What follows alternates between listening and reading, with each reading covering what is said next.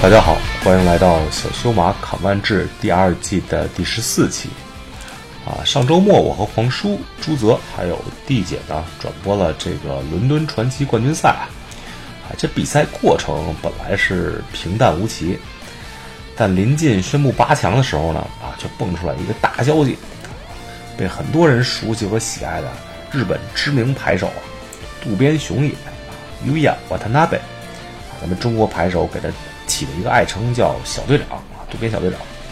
由于牌套有标记的。而被取消了比赛资格，并接受调查。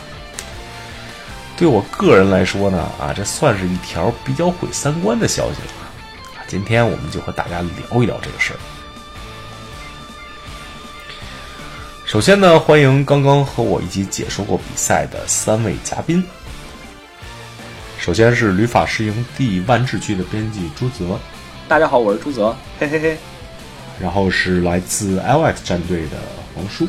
呃，大家好，我是黄叔。他们都说自我介绍后面加嘿嘿嘿，所以我嘿嘿嘿。以及我们同样来自 LX 战队的 D 姐。大家好，我是摩登拍手 D 姐，目前居住在上海，以游戏原画为职。很高兴这次受邀来参加修马的电台节目。这 D 姐呢是第一次来咱们音频做客啊，啊，她呢也是万智牌扩画界的一把好手啊。大家可以关注她的微博，ID 是肾虚少女 Caster，走肾的肾 Caster C A S T E R，大家可以偷偷的关注一波。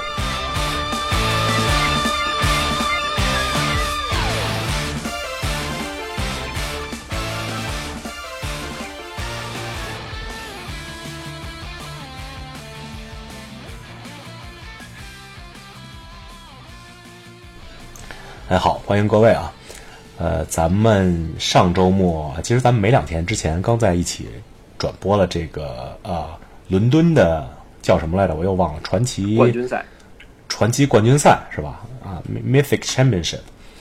呃，结果我我觉得这周末其实，呃，这个传奇冠军赛有点被喧宾夺主的意思啊，过得挺充实的，反正。嗯，对，确确实是非常充实。啊，尤其是这个，呃，第二天到临到八出八强名单之前的这条消息，就是本来要进八强的，别人已经约和本来要进八强的这个牌手，著名日本牌手啊，这个渡边雄也被 DQ 了。这一下，呃，不但是影响了这八强的对局啊，而且还，呃，咱们还就创出一个新词儿来，叫“黑九奇迹”。啊，这是这是黄叔说的，就最后这个 Matt Sterling 以第九名的啊，呃的的身份进入了八强啊，这本来应该是最苦情的一个人啊，第九名，结果哎，这个幸福来的如此突然，一下叶老板成了最苦情的，这变第九了呗。对，咱们的咱们咱们咱们连队的对叶志成叶老板变变成最苦情的，他他好像上次比赛是第十还是第十啊？这次更进一步啊，第九名。关于，呃，不单是渡边啊，之前还有另外一名非常知名的牌手也碰到了一些麻烦啊，他就是 Owen Turtle 王。咱们今天把他们合在一起啊，在这儿聊一聊。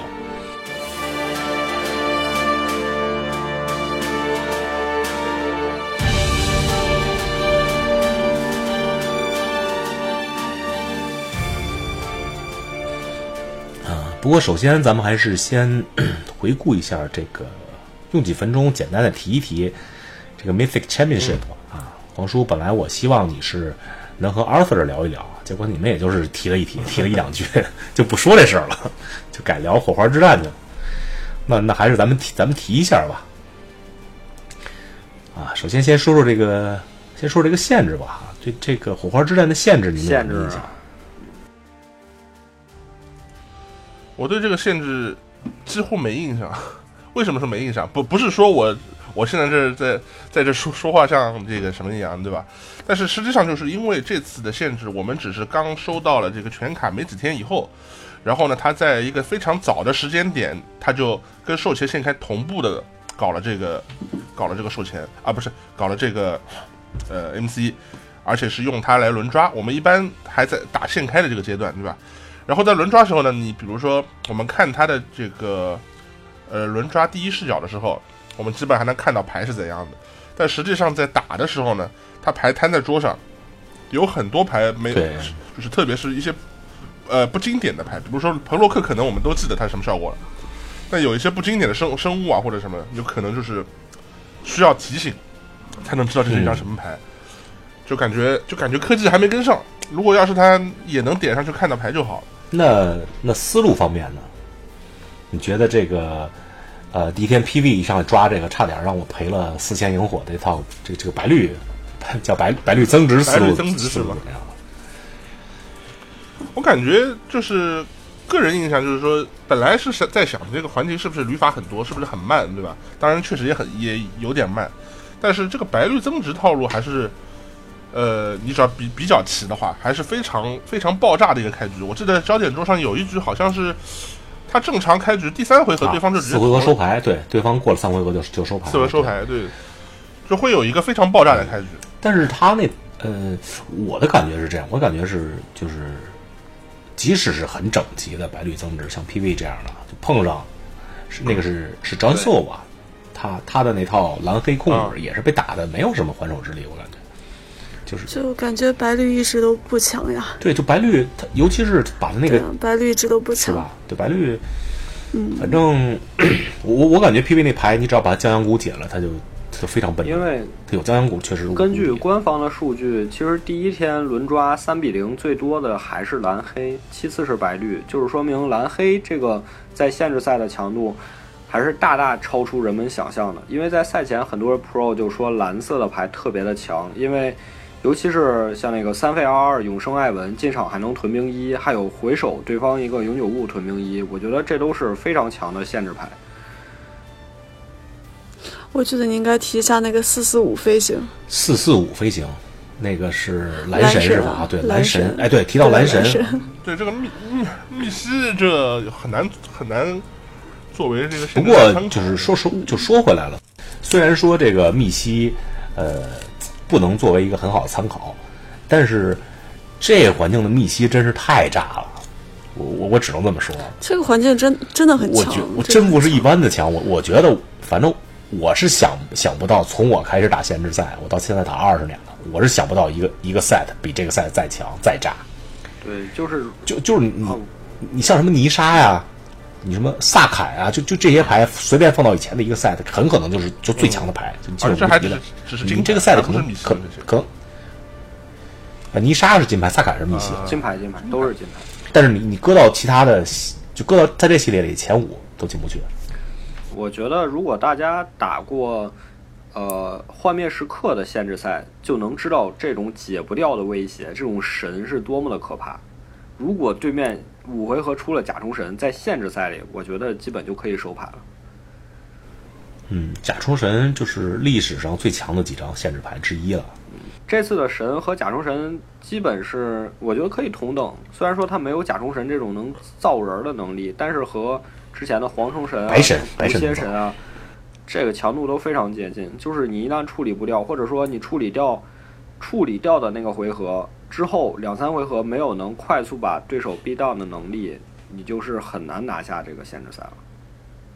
甲虫神应该是回手吧？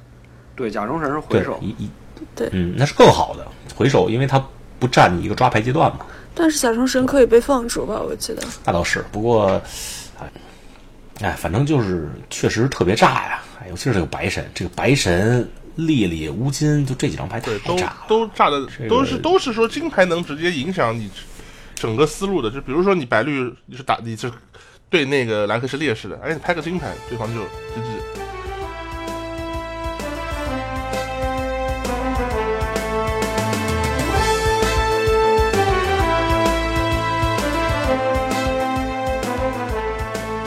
咱们就再再说一下这个构筑和伦敦调度吧。哎，你你们觉得这个伦敦调度是不是马上就可以公开推广了呀？我觉得好像没有造成什么很大的波动，不好的影响对，所以就你用就用呗，就这个意思。嗯，而且 Ben Stock 在比赛结束发了一条推特说：“我已经不能想象以后的比赛没有伦敦调度了。这么喜欢？对，这个调度，在大家之前就是比赛之前，大家在大家预推演的过程中啊，也是比较受欢迎的，对吧？觉得这个这个调度很很人性化。而且我觉得，如果从改变摩登环境的角度考虑，摩登呃伦敦调度确实在一定程度上能做到这一点，这也是威士忌希望看到的，就是他肯定是希望通过用这些诸如此类的方式来慢慢的让摩登环境进化，而不是通过这种进牌这种强制的方式。那比如说这种伦敦调度或者赛前公开牌表，对手可以知道你的牌表。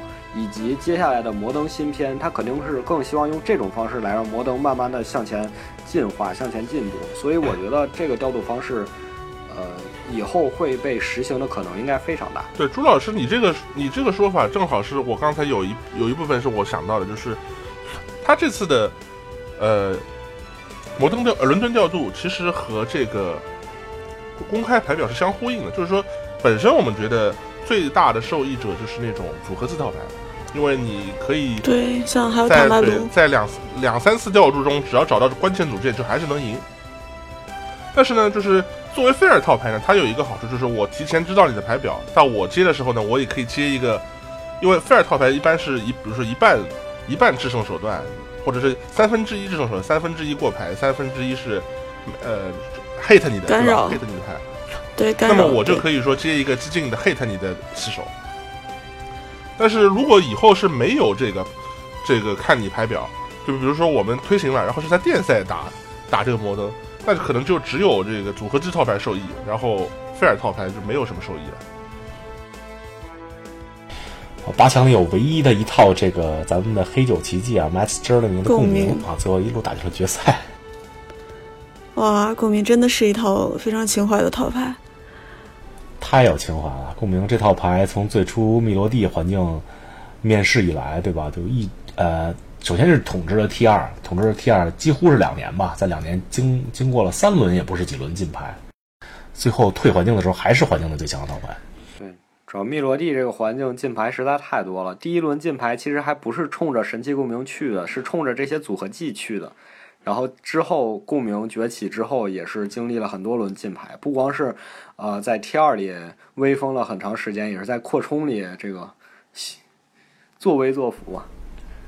对对，摩登从摩登最初开始，共鸣就一直是呃在一线和准一线之间游离吧，到后来呃某个时间点就突然就也是有点不太行了。对这个。好，最后也是恭喜这个 Eli Loveman，对吧？爱男人大师啊，最后这名字都啥名字？击败了，击败了 Matt Sterling 啊，最后获得了 PT，不是 PT，获得了这个伦伦敦传奇邀请赛冠军啊，MC 啊，可是没有看到黑九奇迹真正上演。对啊，对。嗯，哎，黑九奇迹。不过一般像什么什么什么什么什么奇迹，可能也叫半决赛、决赛就也就也就倒了。其实我觉得能进决赛已经挺好了。对，已经算奇迹了，我觉得。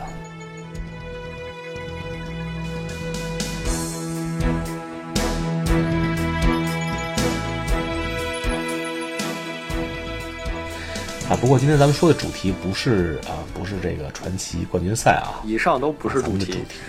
哎，都不是主题。对，现在进入咱们今天的主题啊！今天主题其实是二零一六年名人堂的两位拍手。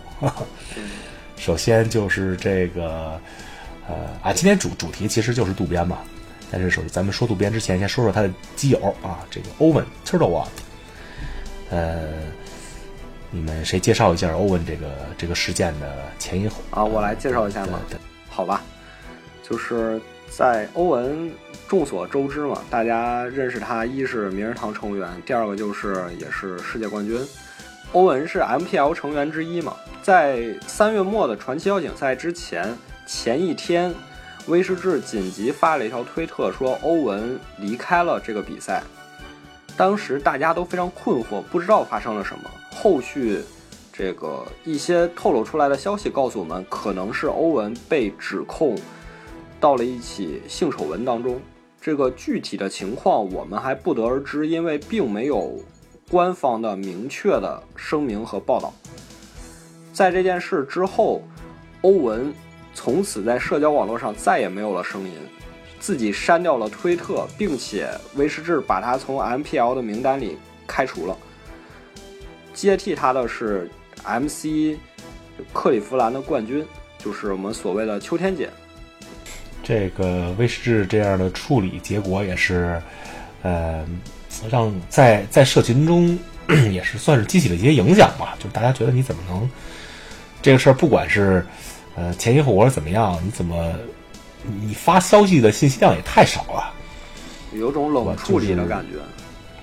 对，但是威士治这么处理，他肯定是有他自己的考量的，他肯定是希望把这件事儿处理的越低调越好，对吧？他。他是不希望这件事再再继续的发展下去，让更多人关注这件事，他是非常不希望的因为我是会把欧文的这件事和其他的体育体育赛事里对类似情况的处罚做一个横向比较的。当然，我们知道有些这个联盟或者说有些赛事，他对这种呃球员呀或者说队员呀比赛之外的这些新闻。他是通通不在意的，因为他可能说这个队员在我这里比赛给我带来的收益要远大于这个丑闻或者说这件事的负面影响。但是有些联盟会对这件事非常在意，他非常在意队员的这个纯洁度，呃，他也会和威士治做同样的处理，他也可能会发生，我觉得说说纯洁度可能不是特别的贴切，我觉得他们更更更多在意的应该是公众形象。嗯，对。你你比如说什么联盟比较，比如什么事儿比较类似于威士治的处理方式？你说？呃，因为我是在推特看到，不是推特，因为我是在呃 Reddit 上也看到这个大家讨论这件事情。有的人说，确实这个好像棒球联盟里也会有类似的处罚事件。嗯，是吗？这我倒我倒没这么想，我是我是这么觉得的。我说，先不说这个欧文这个事儿是谁对谁错，前因后果啊，这个咱们咱们没有进一步的信息。假设是欧文做的错了，对吧？就说欧文确实这个事儿有过错有罪，嗯，它主要是一个什什么问题呢？就是威士治现在今年是万智牌电竞元年，就是正在威士治正在对万智牌进行大力的市场推广，它必须要让尽可能多的这个牌圈之外的人知道万智牌，但是在这个过程中呢，他必须确保这些知道万智牌的人对万智牌的。了解尽量的是一个正面的，它不像一些联盟，比如比如 NBA，比如科比，对吧？就科比出一个强奸案啊什么的，其其实对 NBA 的收视率影响其实是微乎其微的。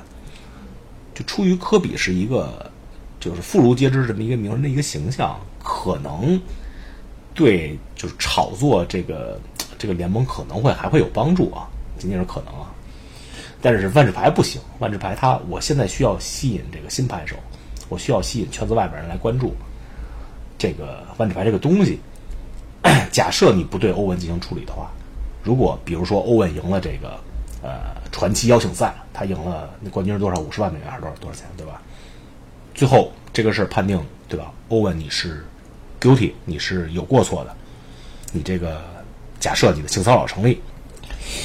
最后这个新闻标题就会是，对吧？这个赢得了这个百万美金比赛的牌手，什么性丑闻缠身，这个对这这个对威士忌的推广太不利了。那威士忌这公司本来就是个小公司，对吧？简直是把也不是贷款啊，还是把各处的钱都都捞过来做这些比赛，就就是。已经凑了这么一千万来做比赛，你你最后要有这么一个一个效果，那那那就完蛋了。那我感觉，所以他们这个欧文真的就是时代的牺牲品。我觉得就是这样，但我觉得欧文和这个渡边这两个人的所做的事儿吧，我觉得是是不能相提并论的。我觉得也是。嗯，我觉得不是不是一回事儿。毕竟我们身为身为牌手会更关注竞技规则方面的问题。嗯，嗯，对对，欧文他他毕竟是对吧？你个人私生活方面的问题嘛。对的。其实，要不是有这个 MPL，我觉得要是去年发生这个事儿，都不不是什么大事儿。但是，哎呀，谁想没想到啊？嗯，对，你说。那咱们今天的主角呢？对啊，这个本来我们以为欧文这个事儿都够大的了，结果，哎呀，又过了一个星期啊！哎，不是一个星期，过了差不多是一个月。呃，一个月啊，不到一个月。马上这个欧文的风头就被就被他的 他的好友盖过了。发生了一件震惊国内外圈子的事情。这个真是，哎，反正我就我就说，如果这件事儿一旦一旦这件事儿坐实了，那就是万智牌，至少说是万智牌比赛历史上吧，可以说是最大的一个丑闻了。对他的这个说的好友，就是我们今天主角这个渡边雄也，之前在那个一些活动上，他们曾经互相商业互吹过，就是你就是日本的我，我 然后对方说你就是美国的我，对吧？这个感吹得好觉就是，哎呦，对对对，就就就这个感觉啊，这商业互吹。然后这个渡边的本人的经历，他也是相当的这个战绩辉煌，对吧？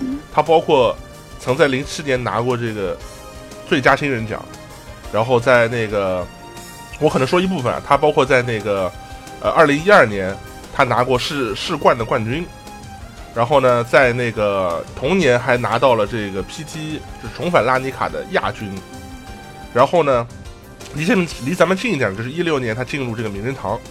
一七年的时候呢，在那个 PT 阿芒凯获得了亚军，又是一个亚军。然后呢，就带领日本队，呃，在那个二零一七年的呃世界杯，就是三个人参加的世界杯，获得了冠军。然后还有他所在的非常近，对吧？离咱们更近的这个他的团队武藏，对吧？对，在去年获得了世界团队的，哎，前年发获得了世界团队的冠军。然后他还是这个名人堂啊，二零一六级的牌手。呃，反正就是一言以蔽之啊，就就渡边雄也这个牌手，他呃，他作为一个万智牌手，能拿的荣誉基本都拿到了，对吧？他除了没有 PT 冠军以外，个人 PT 冠军以外，他基本上剩下所有头衔都有，最佳牌手啊，什么世界冠军啊，个人世界冠军啊，呃，大奖赛冠军，他在中国国境内拿的大奖赛冠军就不止一不止一次了，我记得是吧？对他奇至少太多了，数不过来了，都不在他的个人简历写，不算不过来。对，不不算，就是，呃，反正我觉得大多数人呃牌手都可以同意，他是历史上最强的十名牌手之一。能不能排到前五不好说，但是，呃，同时在日本牌手里呢，也很多人都认为他是历史上最强的日本牌手。对的，当然这个有争议啊，但是很多人都这么认为，包括我。呃，应该你说他在日本是最强的十个人，估计另外另外十个都不会有争议。啊，你说是你说什么？就是如果现在已经有十个人，你要把它放进去，我觉得另外十个人都不会有争议，只是说谁被开掉。黄叔的 这个意思就是，中国的 Top Two 大学有两所，Top Ten 有二十所，渡边就属于这个哦 Top Two 差不多这个意啊思。，对对对对，嗯，渡渡边反正，呃，就是渡渡边这个地位就相当于这个，就相当于科比在 NBA 历史上的地位，其实差不多，就是 C 罗、梅西在在足球界的地位差不多吧。差不多吧，我觉得。嗯，反正就是有史以来最强的牌手之一啊。而且他这次被 DQ 的事儿发生的也特别的巧，就是第二天，可以说整个直播的第二天，从限制赛到构筑赛，他都是直播的焦点。嗯他至少被直播了六七次，我我我印象里至少被直播了六次左右，对吧？他就是，呃，而且不说这个他的成绩啊，他成绩说是不说成绩，已经吹了十分钟了，就说他这个，呃。呃，平时大家印象里，渡边雄也这个人，从人品到牌品，对吧？到他这个这个这个牌风形象，到他风评，其实都还是不错的。反正至少我我在我印象里至少是这样啊。就是至少没有黑点。嗯，就是不单是没有黑点，而且他就是嗯，反正很反正在美国这边很多人都很喜欢他。是这样，就是说，因为国内有一些朋友可能对他不是很了解，只是知道他这个人很厉害，对吧？所以说也没法做什么判断。但是他这个人其实在日本因为是经常接受采访的，然后呢，他的形象是怎么样的？他的形象就是说，我要推广绅士万智牌，打牌一定要有绅士风度，就是这个跟他这个作弊嫌疑这个是完全背道而驰的一个形象。对这个，如果如果万一能坐实的话，也不是万一能坐实，如果能坐实的话，那就有点像那个黄叔你之前说的那个《笑傲江湖》里岳不群那个形象，对我君子剑这么一个对，我就提到，就是他实在就是像有点像是武林盟主这个这么一个大的有一个大旗在他身上，对吧？然后如果他说他有什么黑点，别人都是不会相信的，除非这是真实锤，实锤的话大家不得不信，对吧？就是有有确凿证据的话，但是在之前，如果别人说他可能有什么嫌疑，绝对不会有人相信。是这个，反正这次武林盟主啊，就是 被发现兼任日月神教教主，没错，差不多是这么感觉。这也没有那不是张无忌吗？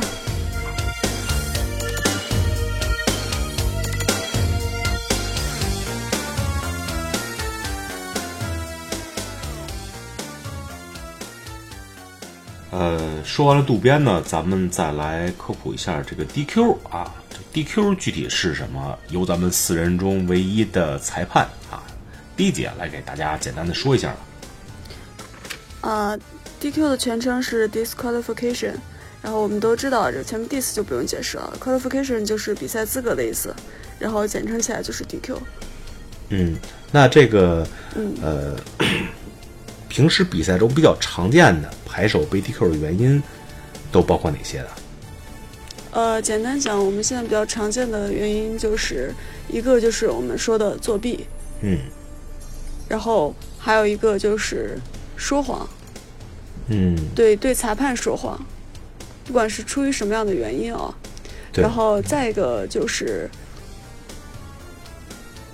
像我们说的说掷骰子，这种操控比赛结果的，嗯嗯。然后还有一些伤害比赛公正性或者违背运动道德的行为，嗯，对，比如像比如说辱骂你的对手，嗯，对，我拍成对手脸上啊，对吧？对，还包括贿赂也是一个一条，对。对。啊，对，还有贿赂，投掷椅子砸裁判啊，这些就是当年我我打比赛那会儿都都有这些东西啊。现在可能不好危险多见包括但不限于这些，包括但不限于这些。嗯，对，呃，其实说到这个作弊啊，我觉得还是咱们还是有必要把这个作弊和呃平时咱们常说的这种激人啊，甚至有有些是牌手自己的失误，咱们区区别一下，区分一下。呃这个 D 姐，你你你，就是 DQ 一个牌手大概的流程是一个什么样的？不是说你作为桌神，你说你 DQ 了，你你就你就得滚蛋了，是吧？不是这样。嗯，大概是一个什么流程呢？呃，其实首先呢，就是我们一般说 DQ 一个牌手，一般是只有主审可以去做的事情，嗯就是不会说出现就是巡场裁判说，哎呀，我觉得你怎么怎么样，我 DQ 你，他一定会先上报给主审，嗯。然后让主审来做这个决策。然后主审他本身也是要经过调查，对吧？他必须要对对对，主审经过了调查和审核以后，如果他认为某位牌手作弊，那他可以根据他要采访当事人 CR 啊对，对啊嗯和 MTR 之类的做出处置，但是他的主观意愿是很重要的，嗯。就是可能有的时候，哪怕没有说不会像我们说像我们国家的法律上一定要讲究实证，是吧？对。那其实我们都知道，打牌的时候很多时候其实是说不清楚的。对，嗯我们的规则上也有写，给予取消资格的处罚可以不需要行为上的证据，只要主审研判有明显的信息，足以相信此比赛的公正性可能受到损害，他就可以去 DQ 这个牌手。嗯，这个啊，对，而且比赛的级别越高啊，就是对相对来说会更加严格。对它本身对规则的要求会更高，但是相当于 D 对 DQ 来说呢，呃，他对 DQ 的审查也应该越细，也应该越越谨慎，尤其是在这种非常高级别比赛，比如像对的，传奇冠军赛最后几轮，对事关就是一个拍手能不能进八强啊，能拿几千几万奖金啊，这时候他他会很慎重。说到 DQ 呢，呃，黄叔、朱泽、弟姐，你们有没有什么印象比较深的这 DQ？可不一定非要是就是高级别比赛啊，就是你身边的或者你经历过的，或者、呃，我印象比较深的 DQ 是很早以前的了，啊，就是我没事，你可以刚入坑说说看的时候看新闻知道的一件事情，啊。就是在零七年的一个大奖赛上，某位拍手不说是谁了，某位牌手能通过他对手挂在衣服领口的那个太阳镜的反光，看到他对手。哦这可以说是奥利维耶·鲁埃尔吗？这 这次还上焦点柱了。对啊，对啊。然后，然后在那个裁判询问他的时候，他说不，我没有，我看不到对手的手法，我没有注意到这件事情。这就是一个比较经典的，就是我们说对裁判说谎导致的地那如果他说他看到了呢？没关系，这是最妙的一点。当时的规则，当时的规则，现在哈我不知道啊。当时因为我知道这事儿，所以当时的规则，你如果就告诉他了，我是就是通过哎你的反射，对啊对啊，对太阳镜能看到你自己，的牌没事儿，对吧？不是我在后面架了个小镜子，然后我看你。规则是不管对的，对，完全合法。但是他就觉得哎呀，是不是不合法呀？就就就就向裁判说谎了。我看不见，我看不到就就。上次我说过有点跑题的时候，上次我买了副太阳镜，我本来想带去打 GP，然后别人就告诉我，你对面站的人我都看见了，你说你手牌对方看能看不见吗？然后我就放弃了。对，就是你你你就别说太阳镜了，你就在脖子上挂一镜子，对吧？你嗯，对手就看这镜子，你就看着那镜子打，没问没问题。现在我不知道规则是不是这样了，当时当时是当时不管。牌手应该是有权展示自己手牌的嘛，对吧？对啊，我对铺桌上对的，对的，对的，对的。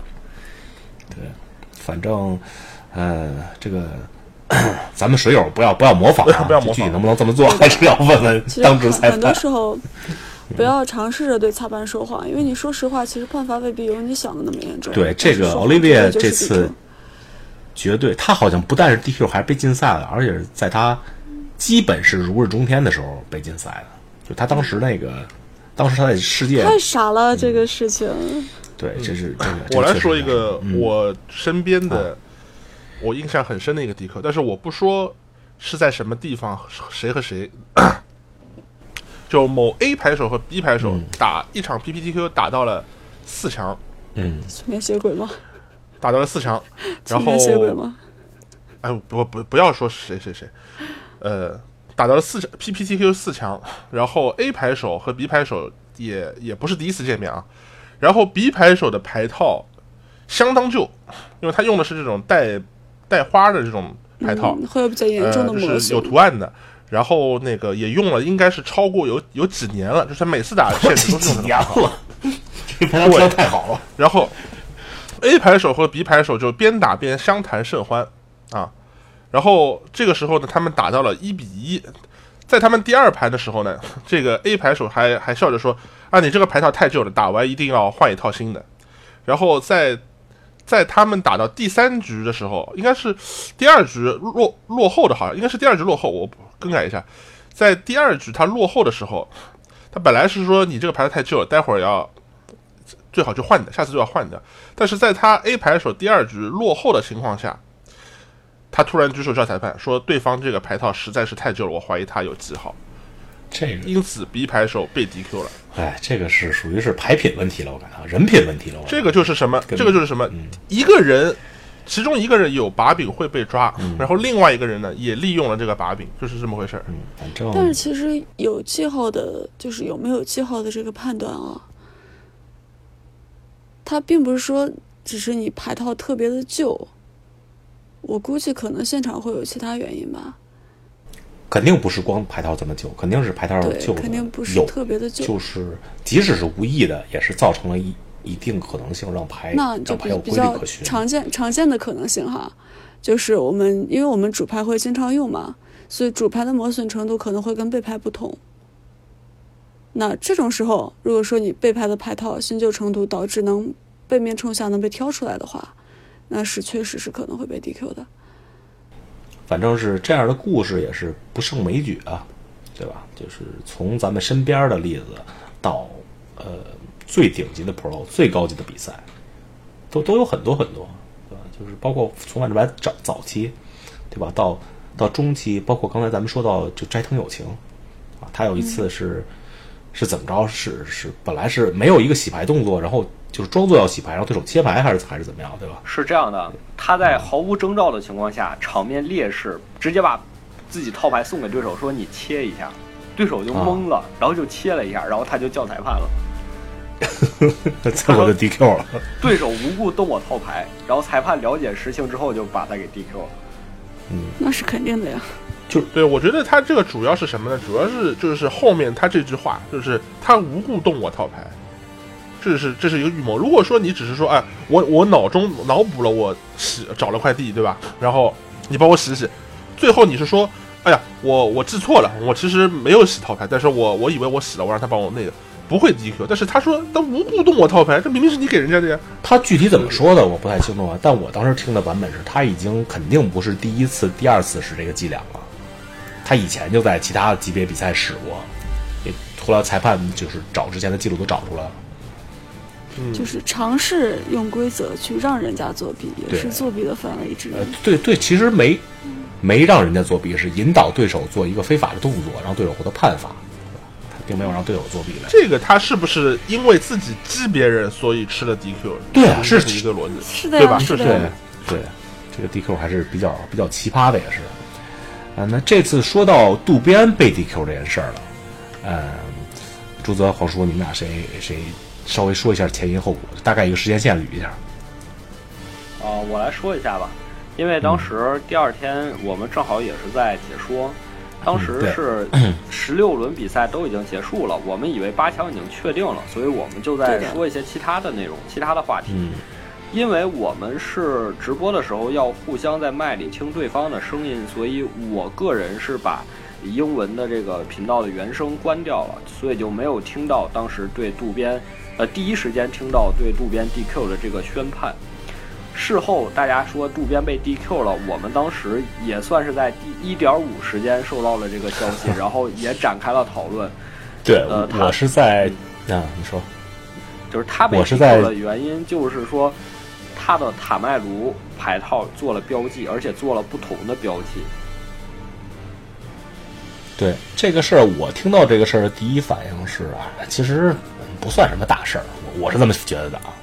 之所以我会这么想，我是觉得啊，因因为我就是看完这看完这把比赛看的也比较久了嘛，就即使是像优雅，即使是像渡边雄也这样的牌手，这样级别的牌手啊，被 DQ，也不能说很常见吧，也不是没有，反正。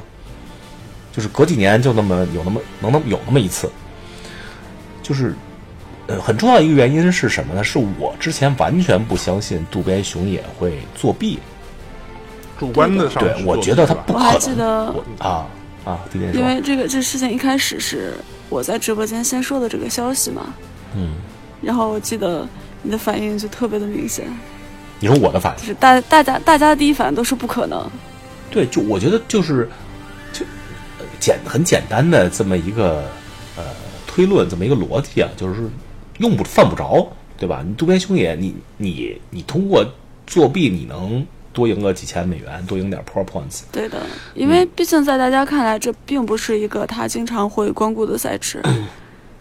然后这个比赛也是他很多就是就是很多级别很高的比赛中，也不是特别明显的一个，就是所以大家会觉得他没有必要为了这样一个比赛，在在这么关键的一个时候作弊。而且他这个时机也不对啊！你你说我，对的我之前几年就是他最最困难那几年，可能他都都他他好像没有太困难过啊。但是假设是其他一些，比如说比如说其他一些日本牌手，最后达不到白金了，对吧？拿不到出场费了，他有可能他他生活都维持不下去了。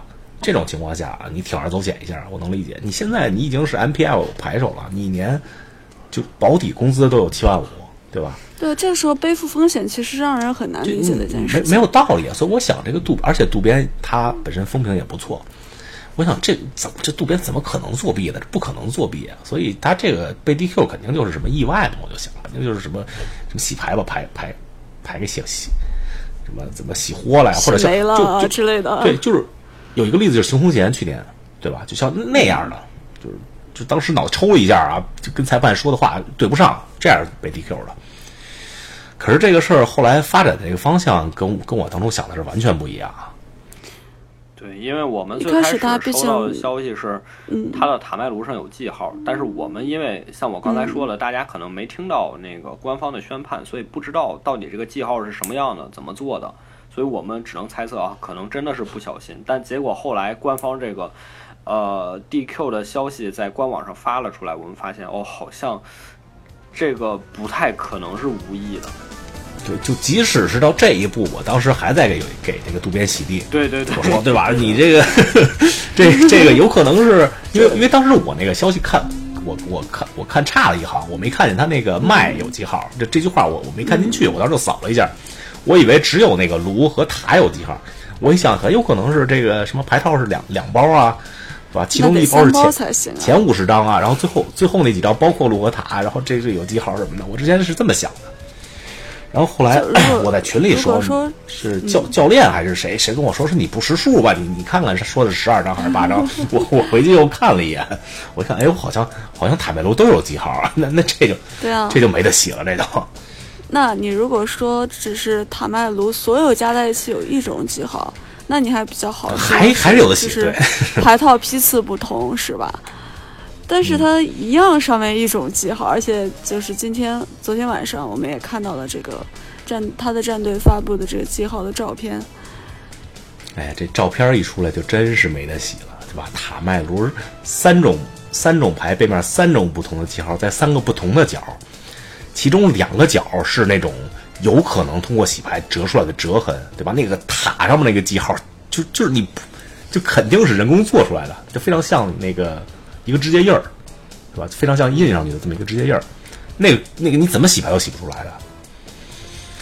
这个真是我一看，从这个记号上来说，肯定不是说你洗牌能洗出这么规则的一个一个东西。嗯，对，不管它是怎么印上去的吧，是吧？反正反正应该不是洗牌造成的。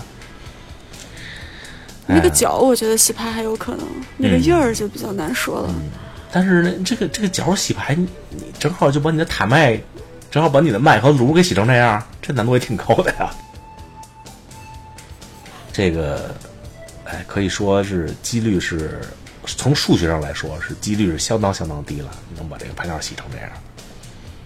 对，而且补充一点，就是渡边其实是在呃 Day Two 第十二轮以后才开始换的牌套。对，他之前的牌套应该是一种素色牌套，呃。